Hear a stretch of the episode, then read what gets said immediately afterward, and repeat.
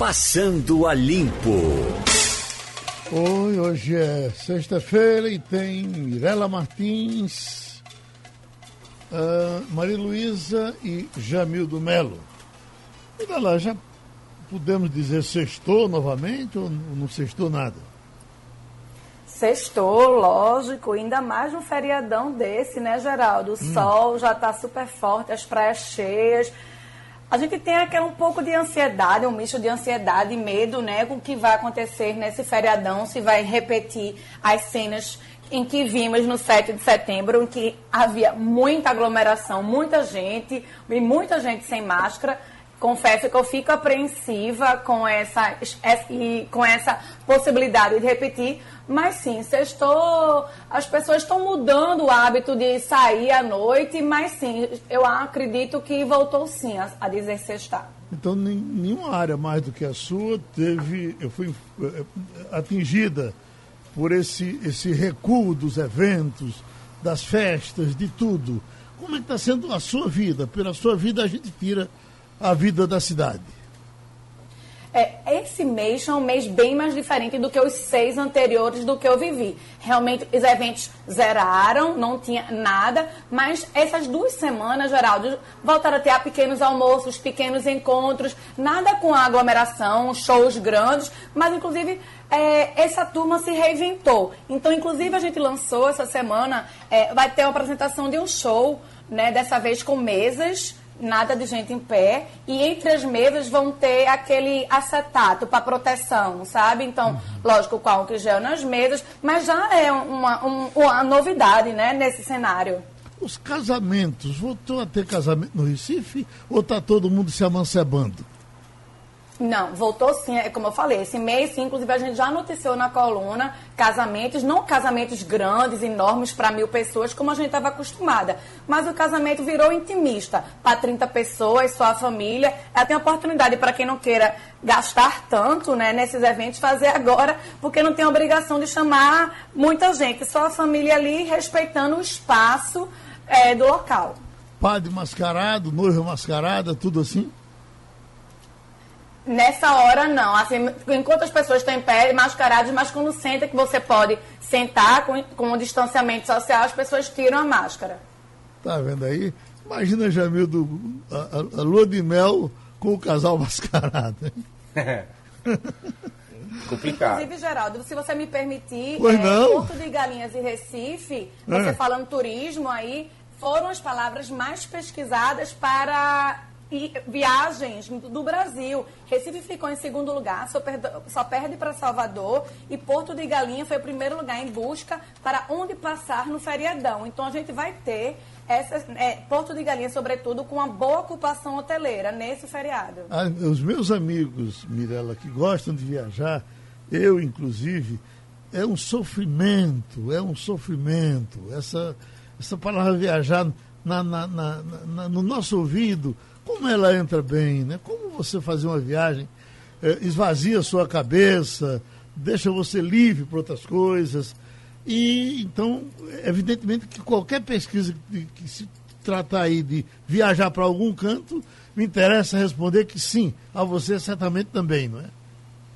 Também, exatamente. E o mais interessante, pelo menos na minha opinião, é você descobrir lugares do Brasil, né? Porque quando a gente tem oportunidade, junta um dinheirinho, você vai o quê? Para fora. E agora, nesse momento, a gente está descobrindo locais que talvez eu nem iria, mas assim, buscar esse olhar para dentro do nosso umbigo, descobrir preciosidades, pérolas brasileiras. E, assim, minhas expectativas é viajar para o Brasil, sim, em, em pouquíssimo tempo. Uhum. Jamildo, viajar para você é, é, é, é, ainda é uma boa ideia? Não exatamente nesse momento não. Eu adoraria ir para o exterior, passar uns seis meses, um ano estudando a língua inglesa, mas realmente por conta da pandemia há um receio muito grande. Né? Você vai estar fora, você pode não ter toda a assistência médica que poderia contar. Receio muito grande. Não faria isso nesse exato momento não. Esperaria mais um pouco e apostaria no turismo regional, no turismo local, regiões que você não, não conhece ainda, que são bonitas no próprio país. Essa é minha, meu modo de ver nesse momento. Maria Luísa Borges finalmente saiu a informação que tanto a gente torcia por ela com relação a Azul, atendendo Serra Talhada, atendendo Caruaru. Claro que Mirella tem muito o que nos dizer com relação a isso, mas essa é uma informação importante e as pessoas já estão sabendo agora a informação oficial. Exatamente, Geraldo. A gente noticiou ontem né, a retomada do voo para Serra Talhada é, aliás, a, a, inauguração desse voo, né? E a gente também sabe que agora, para esse final de semana, o aeroporto é, dos Guararapes, né, o aeroporto internacional do Recife, também está recebendo muito mais voos do que a média nessa pandemia. Né? E eu queria só dar uma contribuição aí para essa discussão sobre as viagens. O problema do exterior, Geraldo, é que nem todo mundo quer a gente, né? O brasileiro está meio que barrado nos principais destinos é, turísticos por conta do, da pandemia ainda está é, fora de controle aqui. Embora muita gente ache que pandemia já acabou, a gente ainda tem uma média de 600 mortos por dia e a gente não pode achar que isso é uma coisa é, aceitável do ponto de vista internacional. É, talvez a gente no Brasil tenha se acostumado a desvalorizar muito a, a, o valor da vida humana. Né? A gente se acostumou com níveis altos de homicídio, a gente se acostumou com níveis altos de doenças que seriam evitáveis por saneamento ou mesmo por vacina. E aí a gente desdenha de uma pandemia que ainda mata 600 pessoas por dia, em média é muita coisa e o exterior não está feliz com em receber brasileiros numa situação dessa. É, você, você chama atenção para um detalhe importante. Parece até que nós somos um povo morredor, né? porque é, é, o que a gente acompanhou hoje aqui, é, nos, nas notícias que tivemos na primeira página, de um recuo que teve na Alemanha, onde eles já vão voltar a fechar algumas coisas, Madrid com problemas sérios, e para eh, Israel com problema, para qualquer lado que você vai, vem uma informação de, ó, tenha cuidado nisso e cuidado naquilo.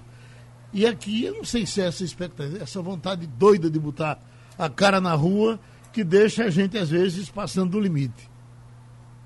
Isso, passa mesmo, Geraldo. Inclusive, várias autoridades já deram alerta de que estão extremamente receosos do que pode acontecer agora nesse feriadão. A gente já viu um verdadeiro estouro da boiada no feriadão de 7 de setembro. É, as pessoas esperavam, talvez, que houvesse uma explosão do número de casos, que de fato não houve, mas a gente não está em situação confortável. E aí é, eu, tenho, eu tenho a impressão de que o brasileiro, de uma maneira geral, não está muito preocupado com o que vai acontecer após esse novo feriadão. E a gente ainda tem mais um, né, que é o feriadão de 2 de novembro. É realmente preocupante. Eu não sou uma, uma, uma pessoa é, é, de estar tá dando alarme sem motivo, mas de fato a gente ainda está enfrentando uma doença que é uma doença desconhecida e que algumas pessoas, por motivos ainda desconhecidos, é, tem é, é, essa doença manifestada de forma mais grave. Maria então, Luiza, é quase que uma loteria ao contrário. Hum, começando com você, uh, avião para Caruaru lhe interessa? Eu já ouvi algumas pessoas dizendo que a partir da duplicação da 232, Caruaru virou meio região metropolitana do Recife. E aí eh, se dá o trabalho de ir a aeroporto, pegar avião para ir para Caruaru, talvez me interessasse pouco as pessoas, elas preferissem ir de carro. Já não é o caso de Serra Talhada. Serra Talhada você teria que passar é, umas oito horas de viagem, sei lá, e é isso realmente. Seis horas. Hein? Seis? Seis horas. Seis? Isso. Seis. Seis horas. É muito tempo, né? É. Se você Geraldo, for de avião, é menos, é menos de uma, né? Isso, exatamente. Para Serra Talhada é uma hora. Sim, agora no caso de Caruaru, lhe interessa ir para Caruaru de avião, Maria Luísa?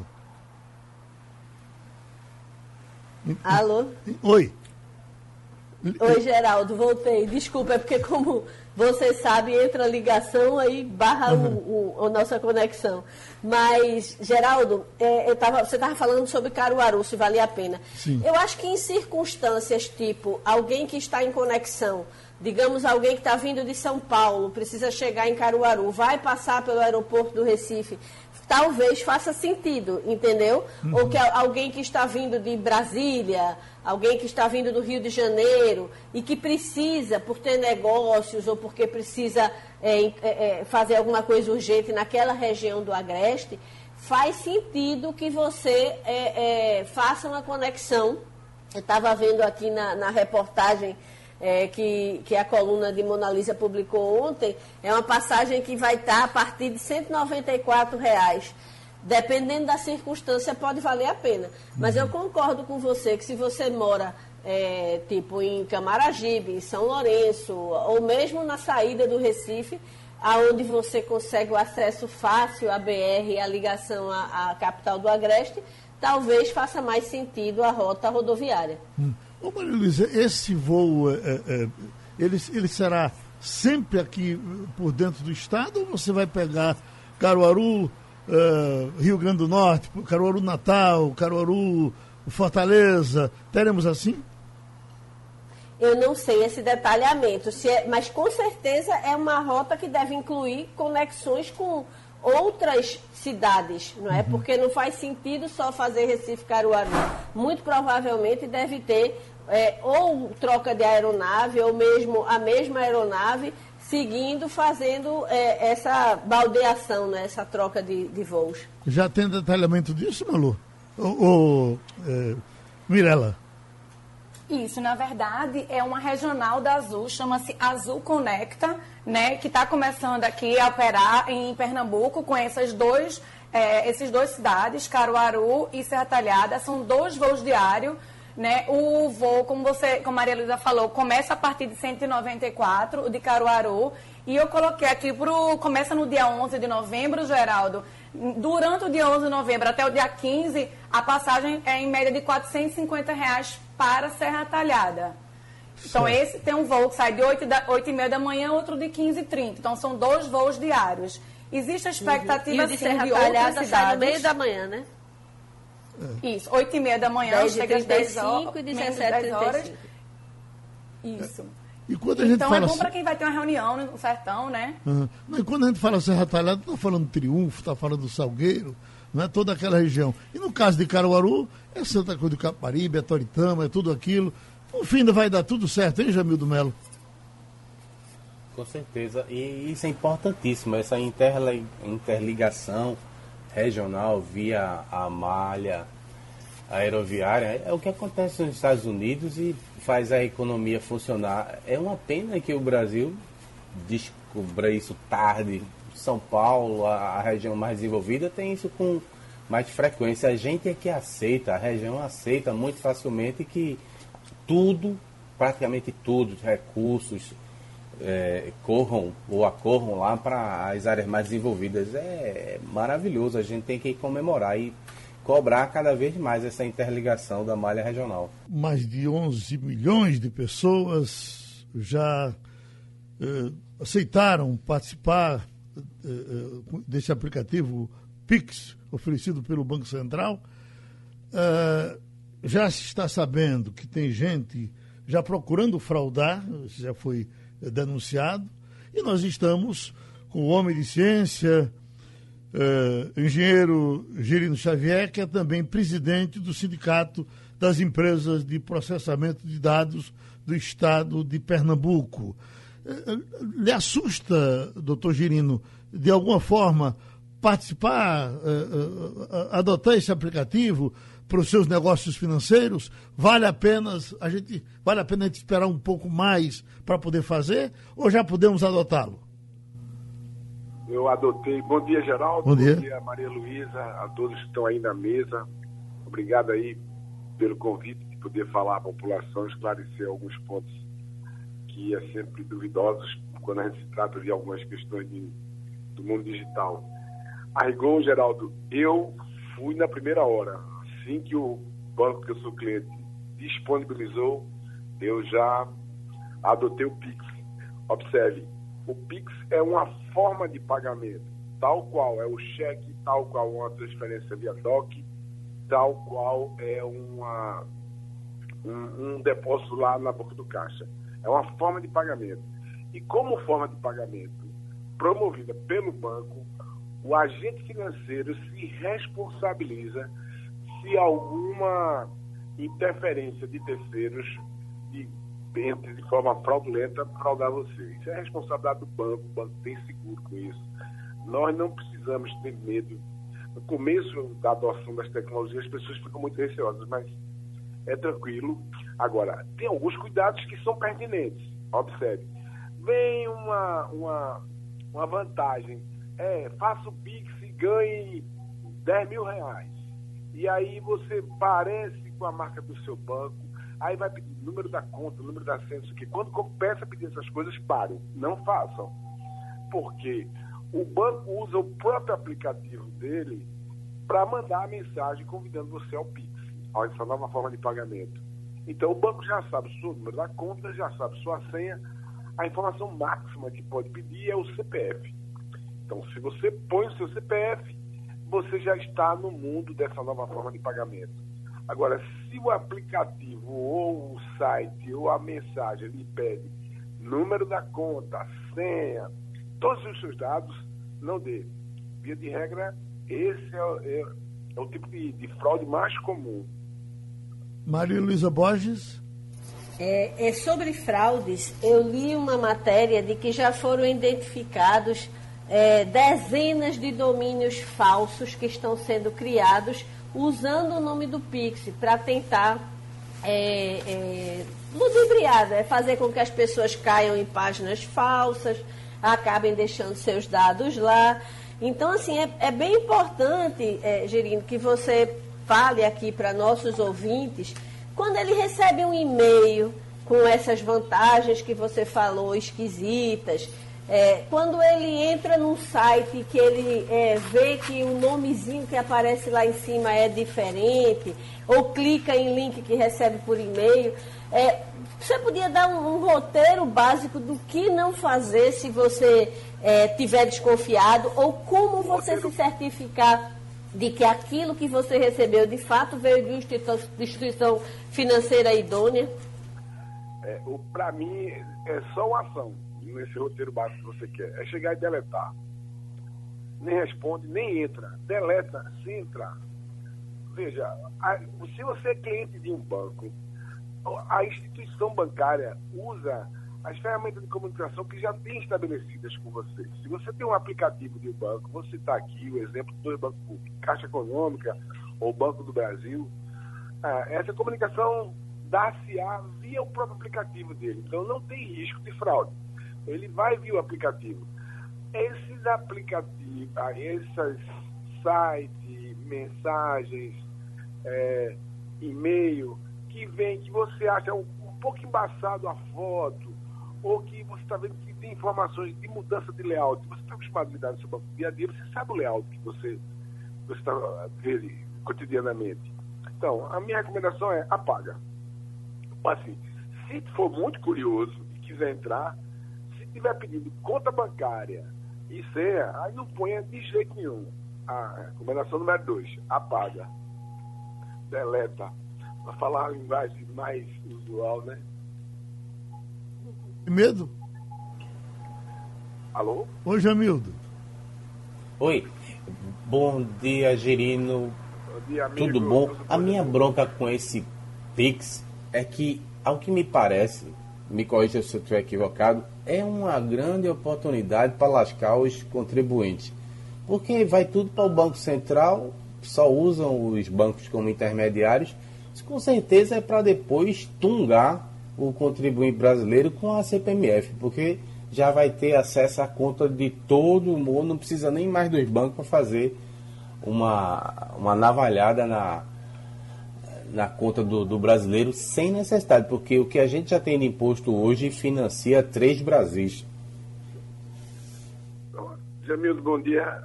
Obrigado aí pela pergunta. Jamildo, eu não. A gente pensa diferente nesse aspecto. Veja, o Banco Central já controla todas as contas e todas as movimentações diariamente. Se tem um órgão de controle que funciona, é o Banco Central. Então, assim, é, os bancos, inclusive, a partir ter um volume de depósito, um volume de saque eu não me lembro desse valor agora, mas já ultrapassou aquele valor, é obrigado já a mandar não só para o Banco Central, como para um sistema que faz o, o rastreamento, o uso de inteligência artificial para ver essa coisa de lavagem de dinheiro e tal. Então, é absolutamente é, tranquilo que você que o Banco Central já tem esse não, controle. Não estou defendendo lavagem de dinheiro, não. Estou criticando é a eventual uso para taxar mais ainda o brasileiro. Não, pois é, a taxa já nasce estipulada, o PIX é obrigado a ser de graça. Eu acho que quem tem que reclamar muito do PIX são os próprios bancos, porque é uma forma de pagamento que é o ano-to-ano. Eu faço um pagamento para você, você faz o pagamento para Geraldo, que faz o pagamento para Luísa, que faz o pagamento para mim, e aí esse negócio é de graça, e é na hora. Se eu faço o depósito para você de 11 horas da noite, é, alguns minutos depois o dinheiro está na sua conta e você pode também fazer uso do dinheiro. E aí, assim, vai tirar dos bancos assim, algo em torno de 19 bilhões de reais anuais em taxas apenas de TED e DOC. Uh, doutor Girino, então, qual vai ser o futuro desse aplicativo que temos hoje? Ele vai, ele vai morrer? Não. O futuro desse aplicativo é matar o dinheiro e, e o dinheiro de plástico, cartão de crédito. Uhum. Assim, há uma tendência de dinheiro desaparecer na, do, do, mercado. É, porque dinheiro é uma coisa muito cara de se fabricar, vender e distribuir. Custa muito aos cofres públicos. Mas é, a tendência é que o dinheiro se torne-se digital. É claro que isso vai levar um bom tempo, né? Porque você tem uma legião de pessoas muito pobres que estão desbancarizadas e isso vai levar um tempo. Mas é, é também para ter o Pix, vai chegar uma hora que para ter o Pix não precisa ter banco. Então, já facilita a vida de muita gente.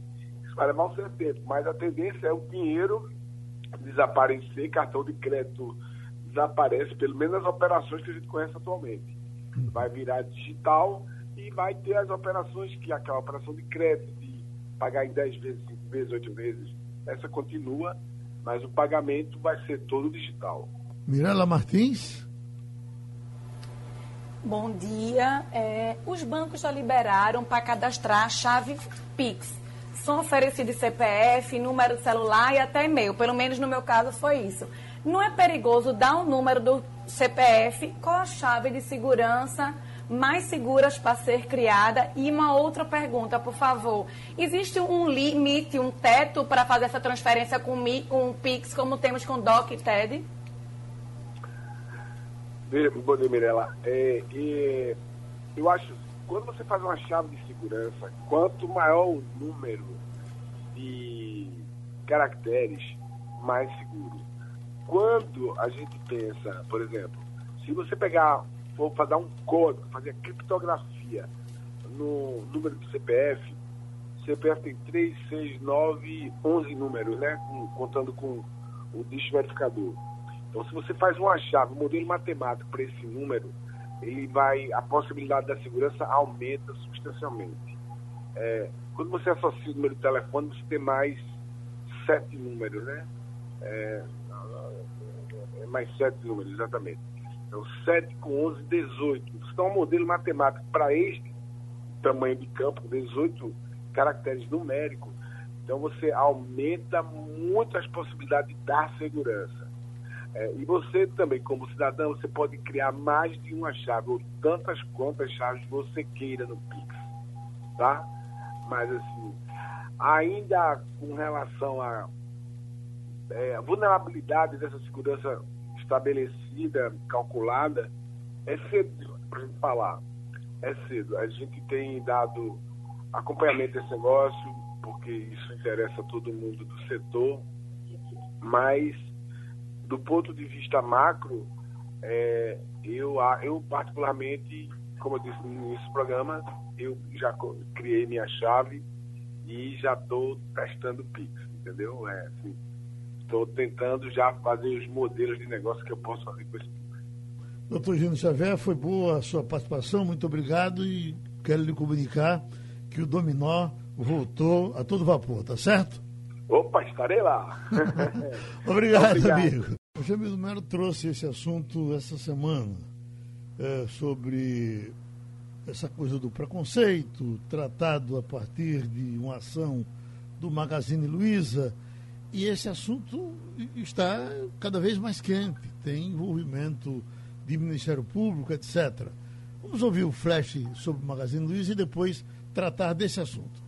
O Ministério Público do Trabalho pediu o encaminhamento dos autos para que possam ser apresentados novos contextos fáticos e jurídicos. Os argumentos da entidade devem ser os mesmos apresentados há cerca de duas semanas, quando houve 11 denúncias contra a empresa por suposta discriminação. Na época, o MPT rejeitou as denúncias e afirmou que não houve violação trabalhista. A Defensoria Pública da União entrou com uma ação civil pública na Justiça do Trabalho, cobrando 10 milhões de reais de indenização por danos morais coletivos pela violação de direitos dos trabalhadores. No seu despacho, o defensor público federal Jovino Bento Júnior concluiu que a ação se insere no conceito de marketing de lacração e visa ganho político num primeiro momento, para em seguida ampliar seus lucros. Dezenas de empresas oferecem programas de estágios para negros. A novidade é que o Magazine Luiza criou um programa para trainee, em que o jovem recém-formado passa por treinamento especial para ocupar cargos de liderança. José Vicente, reitor da Universidade Zumbi dos Palmares, conta que as críticas acontecem por dois motivos. Primeiro, trata-se de uma mulher. Então houve esse, essa incompreensão ou essa sensação de que estava diante de um sexo frágil. E o segundo é de que, em alguma medida, é, os jovens trainees, eles então estariam colocando em risco o monopólio não é? daqueles que sempre tiveram esse espaço de poder exclusivo para si. A empresária Luísa Trajano, dona do Magazine Luiza, comentou as críticas. Nós temos que entender mais o que é racismo estrutural. O dia que eu entendi, eu até chorei, porque eu sempre achei que eu não era racista. Eu descobri, por exemplo, que nos meus aniversários não tinha negra há cinco anos atrás. Onde se viu? Eu, sabe assim, eu, eu, eu me vi com isso. Deixa eu começar pela outra ponta da mesa, até chegar em Jamildo, que já tem opinião formada sobre isso. Uh, Mirela Martins, o que a gente está entendendo dos que estão reagindo contra é porque eles estão entendendo que é um preconceito pelo avesso. Já seria um preconceito contra o branco. Admite isso? Veja, na minha opinião, é, eu acredito que, sim, isso é, isso é a opinião das pessoas, mas eu não consigo enxergar assim, não. Eu acho que o modelo de contratação varejista segue a Constituição, inclusive, ao diminuir as desigualdades raciais e sociais. É negável que, se a gente olhar no mercado de trabalho, a, o, as pessoas negras são minoria. Então, o que deve ser feito para aumentar essa quantidade. Isso é um programa que a Magazine Luiza fez, que gerou debate, claro, mas é, trabalhar com minorias, com cotas, sempre geram esse debate, o que também é interessante, porque a gente pode falar também sobre o racismo estruturado, como foi falado aí no Flash. Me diga o que é racismo estrutural. Racismo estruturado é o seguinte, é quando você não é, já está enraizado na nossa cultura, na nossa sociedade. Uhum. Essa fala que a menina, que a moça falou, dizendo assim, é, quantos negros tem no nosso ambiente de trabalho no, na chefia? Quantos negros tem como representante do nosso legislativo? Dos nossos 25 deputados federais, quantos são negros? A gente está acostumado a não ter negro no, na, como no, na decisão. A gente tinha aí no STF, era Joaquim Barbosa que saiu, então a gente não tem mais nenhum. Então nossa, nosso país é gerido por pessoas brancas, nosso dia a dia é gerido por pessoas brancas. A gente está acostumada com isso, isso a gente não pode estar nessa zona de conforto. Uhum. Então, Maria Luísa, me permita ser um pouco de advogado do diabo para você ficar à vontade. Se eu eh, quero, vou, vou contratar 400 trainees boto todos eles negros, uh, uh, não é justo que o branco reclame? É muito complicado até falar em quem é branco e quem é negro num país de pardos, não é, Geraldo? Aqui nós estamos numa bancada, eu não sou branca, você não é branco. É, na verdade, a grande maioria desse país é de pardos. Agora, óbvio que um país que passou mais de três séculos sob o domínio da escravidão, aonde ter escravos era o natural, e inclusive é, na época da abolição, os então senhores de escravos falaram, falavam em direito adquirido de escravizar uma outra raça. É óbvio que é tudo muito cheio de, de é, digamos, de, de arestas, de brigas, de dis, disputas. O que Mirella fala de racismo estrutural é, tem a ver com o fato de que a gente se acostumou de ter realmente pouca representatividade de negros e eu diria até de pardos também em, alguns, em algumas instâncias de, de poder, seja poder político, seja poder econômico. Agora, eu entendo quem acha que isso é racismo reverso, eu respeito. Porque, é, de fato, nós. É, e, e, a minha pergunta: o fato de você colocar trainees negros é, muda o que no comando da empresa? Porque você não está falando de acender negros que você tem na sua equipe. Então, eu, eu, já ouvi, por exemplo, questionamentos de que se o Magazine Luiza queria realmente fazer um, um projeto de, é, digamos, combate ao racismo, ela podia começar nas suas camadas intermediárias e não, não precisava fazer disso um, uma propaganda, um marketing, entendeu? Então, eu já ouvi discursos de todos os lados. Agora, temos sim uma maioria é, negra e parda no Brasil, que muitas vezes não tem acesso por questão econômica, porque a educação é, ela tem um fosso cada vez maior entre quem pode pagar e quem não pode pagar. Então as pessoas de, têm dificuldade de ascender a cargos, a, a posições de comando ou mesmo posições políticas de comando. Jamildo Melo, lembrar que isso acontece no momento onde conseguir o emprego é um privilégio. É, seria, na hora que você diz, são 400 dessa cor, desse tipo, você está privilegiando, sim, esses em detrimento de outros que, às vezes, estão na mesma necessidade. Exato. Deixe-me fazer uma peroração da forma mais sábia e inteligente que eu consegui. Primeiro um esclarecimento. Na, no começo da semana eu reclamei de uma loja de perfumes que fez uma campanha ridícula, dizendo que não ia mais usar a palavra Black Friday porque seria racismo estrutural. Isso é ridículo. Todo mundo sabe como é que começou nos Estados Unidos, na, em Nova York, essa história de Black Friday. Não tem nada a ver com negritude, tem a ver com a cor da caneta que eles usavam para é, expressar lucro ou prejuízo. Bem, é, lá eles não tinham caneta azul nessa época, né? Então podia ser Blue Friday, se já tivesse caneta azul. Mas em relação à questão da Magazine Luiza, para mim, nada mais é do que ativismo político, disfarçado de ações afirmativas. Devemos ter ações afirmativas? Sim, claro, tem aí o Enem, tem aí o ProUni, colocando as pessoas para ter mais educação. E isso deveria ser a preocupação do Brasil. Investir em educação, deixar as pessoas com igualdade de oportunidades para promover igualdade e reduzir desigualdade. Isso sim é a verdadeira solução. O que acontece com esse tipo de comércio, esse tipo de varejo? Tem uma, uma expressão agora pela internet que chama quem lacra não lucra. Expressa todo esse desejo de causar uma comoção, fazer uma média com a boa parte da população para poder oferir lucros. Eu acho lamentável. E existe uma reação em contrário que eu acho que também sim é legítima. Vou citar só um exemplo aqui: Michael Jordan. Tentaram a vida toda colocá-lo nesse, nessa rinha do, do racismo, para dividir as pessoas. Ele dizia: peraí, gente, os brancos também compram os meus calçados.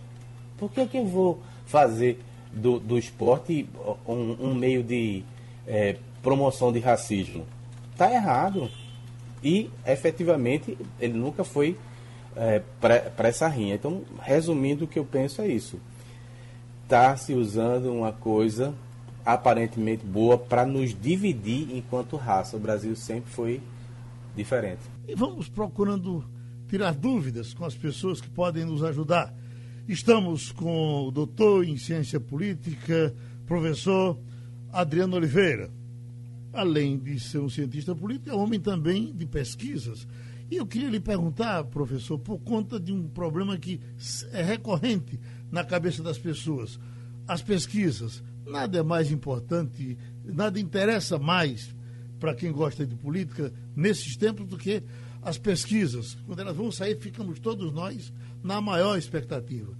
No caso, por exemplo, do Recife, tivemos, vamos citar somente os dois, dois institutos de muita credibilidade que trouxeram pesquisas recentes, o caso Datafolha e Ibope, as colocações dos candidatos são as, as mesmas, com números diferentes. Eu lhe pergunto, isso quer dizer alguma coisa? Correr logo para tentar desacreditar uma ou outra pesquisa funciona ou não é isso? Pesquisa de, de um instituto tem que ser trabalhada nesse instituto e no outro instituto com aquele instituto. Não dá para misturar os dois, ou dá? Olha, Geraldo, um grande problema, o grande desafio, principalmente dos candidatos, é a leitura das pesquisas. Eu sei que tem candidato que fica perdendo tempo olhando a intenção de voto. Eu não recomendo que candidatos fiquem só olhando as intenções de voto. Os candidatos precisam ter dados qualitativos que identifiquem o desejo do eleitor, os sentimentos eleitores, e diante da pesquisa quantitativa, o candidato também não pode olhar apenas a intenção de voto. Ele tem que ter um questionário por completo, identificando os desejos e sentimentos eleitores, assim como nós fazemos nas pesquisas qualitativas. Essas diferenças de instituto, elas são absolutamente normais, porque você, em todas as cidades que eu estou fazendo pesquisas, inclusive capitais, inclusive na cidade do Recife, você observa claramente ainda uma indefinição, ou seja, são vários eleitores, um alto percentual, que não definiram o seu candidato a prefeito. Portanto, a pergunta especificamente intenção de voto, ela não diz nada neste momento. É claro que nós podemos construir cenários. Então, em algumas capitais, inclusive como Recife, não será surpresa se a eleição findar no primeiro turno. Não será surpresa de modo algum. Como também nós sabemos que, nesse instante, o que nós devemos observar claramente são as estratégias do candidato expostas no guia eleitoral. O guia eleitoral começou hoje. Então, neste momento, Geraldo, se você é um candidato que só olha a intenção de voto, certamente você está cometendo equívocos, está cometendo erros e condenando de modo injusto os institutos de pesquisa. O importante também, Geraldo, é que o candidato tenha seu próprio, as suas próprias pesquisas, saiba interpretar essas pesquisas para daí conseguir construir os cenários do que pode ocorrer na eleição de 15 de novembro. Bom, nós temos para conversar com o senhor, Mirela Martins, Chamildo Melo e Maria Luísa, mas eu queria lhe fazer outra pergunta, também ainda com relação à pesquisa. Eu estou vendo aqui os números da Datafolha, de Belo Horizonte. E ela mostra o seguinte: o, o prefeito atual, Calil, ele lidera com 56% e o segundo colocado tem 6%. Aí depois vem 3, vem 2, vem essa, essa saia. Esse candidato, já podemos dizer que ele está eleito? Olha, no caso de Belo Horizonte, temos uma característica bem interessante. Né? A primeira, mais importante, é a alta aprovação do Calil. O Calil tem uma aprovação muito alta. Então, quando você tem um prefeito aprovado, com acima de 50% de aprovação, a probabilidade desse candidato ser reeleito é altíssima. Segundo ponto também é que, desde a primeira eleição, Calil ele construiu uma forte esperança no eleitorado de BH e, consequentemente, essa esperança ela se mantém até hoje por conta da sua aprovação. Então, não olhando a intenção de voto, eu também não fiz pesquisas em Belo Horizonte, mas olhando esse dado especificamente das características da eleição deste ano, da eleição passada, mais a aprovação do atual prefeito, certamente Calil terá uma situação muito tranquila na sua reeleição. Até porque não existe aquilo sempre que eu faço. Você sempre tem que fazer perguntas para que essas perguntas possam ser respondidas. Por exemplo, os adversários contra Calil têm condições de forçar o segundo turno? As evidências hoje sugerem que não. Portanto, a simples resposta para essa pergunta já sugere a vitória de Calil no primeiro turno. Agora, é claro, sempre alerta. Qualquer campanha eleitoral pode ter os eventos não previsíveis, que são os negros. Esses eventos não previsíveis, portanto, podem interferir no, no desempenho do candidato, no comportamento do eleitor. Mas o cenário hoje mais propício é a da vitória do Calil no primeiro turno. Aí me permita, Geraldo, é, trazer São Paulo. São Paulo há uma discussão muito forte na imprensa sobre o desempenho de Celso Russumano. Aí vamos lá para as evidências. Qual é a evidência mais forte para nós afirmarmos que o Russumano estará no segundo turno? O desempenho do presidente Bolsonaro. Mas aí existe uma outra evidência. Qual é? A de que Russumano, ele sempre tem um desempenho inicial muito bom e depois declina, em virtude do seu discurso. E existe uma terceira evidência. A aprovação do presidente Bolsonaro, ela não é tão alta em São Paulo. Portanto, é muita precipitação dizer que a eleição em São Paulo está polarizada entre Russumano e o atual prefeito Bruno Covas e descartar candidatos que pode ser uma surpresa, como Guilherme Boulos, ou também como ex-governador de São Paulo, o me foge o nome da memória agora, que é o, o do PSB, né? PSB. É quem? O do PSB. O candidato do PSB. Uhum. Uh, Jamildo Melo. Bom dia, professor Adriano. Como Uma vai, coisa que me Bom? chama a atenção, desde a pesquisa do IBOP, é que há claramente uma divisão entre os mais radicais, seja a esquerda e a direita, e os que se apresentam como mais ponderados, mais ao centro. Esse corte aí coloca para baixo vários candidatos e candidatas bem, bem radicais, inclusive, ao que parece, vão ficar devendo intenção de voto ainda até o final da eleição. E na, na faixa de cima, que tem quatro candidatos, também a candidata que aparece em último é uma das mais radicais, talvez por isso esteja perdendo voto. É, essa, essa estratificação se- eh, pode representar que o Recife não aceita radicalismo? O doutor Adriano, só para fechar a nossa, tirar a nossa dúvida, é Márcio França, o candidato a Márcio que nos referimos. isso, Pois não? Isso. Isso. É, respondendo à pergunta de Jamildo. Jamildo, você acompanha meus artigos no Jornal do Comércio? Eu sempre levantei a tese da nacionalização. A nacionalização, ela poderá ou pode estar ou poderia estar presente em várias eleições, em várias capitais e também em cidades médias do Brasil. O que eu estou vendo desde o dia 27, tanto através de pesquisas qualitativas e quantitativas, é que essa nacionalização ela não está tão intensa, ela não está tão forte. Ou seja, existem candidatos que circulam bem tanto no eleitorado bolsonarista, que aprova o presidente Bolsonaro, que declara voto ao presidente Bolsonaro e que admira o presidente Bolsonaro. Esse candidato ele pode até ser de um partido de esquerda ou pode ser até de um partido de direita. Portanto, a tese da nacionalização, do radicalismo, da polarização, até o instante ela está sendo falseada. O eleitor ele está se dedicando mais aos temas da cidade, ele está muito mais preocupado com as conquistas e a manutenção dessas conquistas, em discutir o futuro, do que necessariamente antecipar a eleição de 2022 para a de 2020. Veja bem, eu sempre levantei essa hipótese da nacionalização, mas o que as pesquisas têm me mostrado claramente, se eu falo nas pesquisas que eu tenho feito, é que essa nacionalização, essa polarização, esse radicalismo, ele tem perdido força. Ele não está evidente como vetor para conduzir a escolha do eleitor. Uh, Mirela Martins? Bom dia, professor Adriano. Qual o maior peso nas eleições atualmente? As redes sociais, como o Facebook e o WhatsApp, ou o guia eleitoral? O disparo das fake news via WhatsApp pode ser controlado? Veja, Mirela, bom dia. É, nós temos uma grande ilusão e até uma grande valorização das redes sociais.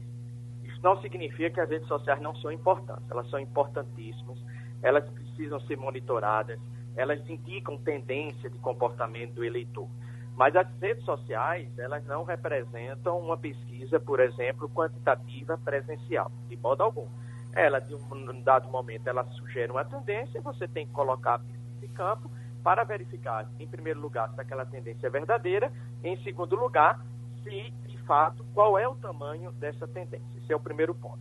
Segundo ponto, a TV, mais as redes sociais, ela tem forte importância. E um terceiro ponto, Mirela, que a gente sempre deixa de, de, discutir isso, que é o papel dos candidatos ao cargo de vereador. Olha, imagina um candidato que tem 300 vereadores, 100 vereadores, 200 vereadores. Vereadores estes motivados para bater na porta de cada eleitor e pedir um voto para, cada, para um candidato a prefeito.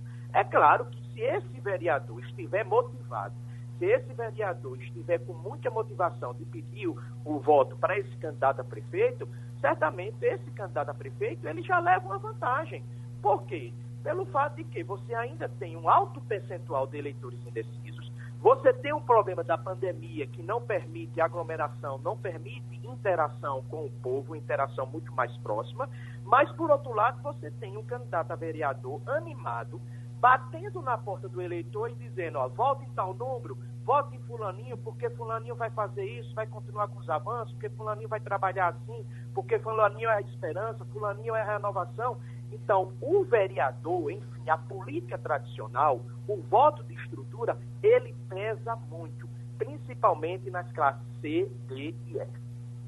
Eu lhe pergunto, professor Adriano, é, não sei se é uma observação assim feita de longe, mas a impressão que me dá é que a, aquela coisa de votar no não político, que foi muito presente na eleição passada, me parece que arrefeceu muito nessa eleição. A gente observando números de pesquisas que estão chegando, no caso de São Paulo, Belo Horizonte, estou vendo aqui Rio de Janeiro, Eduardo Paes voltando a ser candidato e disparado na frente, como que as pessoas dissessem, não, dessa vez eu vou dar, eu vou voltar a pensar no político. Ou não, ou não é assim? Veja, Geraldo, eu nunca vi esse desejo do novo evidente, como se representasse uma regularidade. É claro, toda eleição nós temos, respeitosamente, uma Cleide Anjo, porque respeitosamente, ou seja, e ninguém previa que Cleide Anjo tivesse uma excelente votação como teve. Toda eleição vai ter uma Cleide Anjo. Agora, na eleição para vereador de Recife, por exemplo, é possível que exista uma Cleide Anjo, alguém que você não espera, algo novo que tem uma excelente votação. Mas o novo, Geraldo, não é uma regularidade. O novo não é regularidade. A regularidade é o tradicional. Não é porque Eduardo Paes está voltando lá no Rio de Janeiro, ainda não tem nada decidido, é bom frisar isso, porque o Rio de Janeiro é uma das cidades em que eu coloco uma cidade extremamente é, é difícil de você fazer pesquisas presenciais, portanto, de você construir qualquer tipo de previsão. Mas o fato do Rio é de que nós temos uma tragédia política no Rio nesses últimos 10 anos, né? Então, Eduardo Paes foi um prefeito que saiu com uma boa avaliação, tem grandes obras e ao lado dele tem um concorrente que foi, que foi vítima de um processo de impeachment, que tem declarações é, é, é, polêmicas, que foi contra o carnaval, que é a maior expressão cultural da, da capital fluminense. Então, não estou dizendo que o Eduardo Paes é favorito. O que eu estou deixando claro é que o contexto também explica essa liderança por hora do Eduardo Paes. E volto a frisar, o novo não é a regularidade na política brasileira.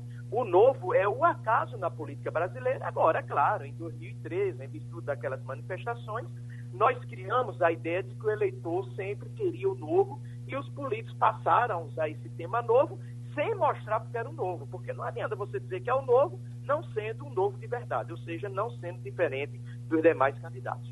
Por favor, professor, para a gente fechar, alimente um pouco o meu complexo de vira-lata. Eu tenho um enorme interesse na eleição americana, sempre tive. Não sou uh, uh, isolado nisso, eu observo isso em muita gente. Biden, que vem se dando bem nas pesquisas, tem chance de ganhar essa eleição? Olha, em primeiro lugar, é, nós temos que fazer uma diferença dos Estados Unidos para o Brasil. Né? Ninguém, nos Estados Unidos, não significa que você ganhando a eleição no povo, você ganha, realmente, você assume, né? Então, a contagem dos votos, ela é uma contagem diferente, porque ela tem duas formas de contagem. O segundo dado forte é o seguinte, Trump é uma incógnita, o discurso de Trump. Veja porque ele é uma incógnita. Ele, por muito tempo, assim como o presidente Bolsonaro, criticou fortemente e não assumiu o combate ao coronavírus. Qual era a hipótese nesse instante, tanto para Trump como para Bolsonaro? De que isso iria diminuir consideravelmente a popularidade de ambos. O que é que nós observamos no Brasil? Que Bolsonaro aumentou a sua popularidade. Então a gente já está aí. A COP não interferiu negativamente na popularidade do presidente.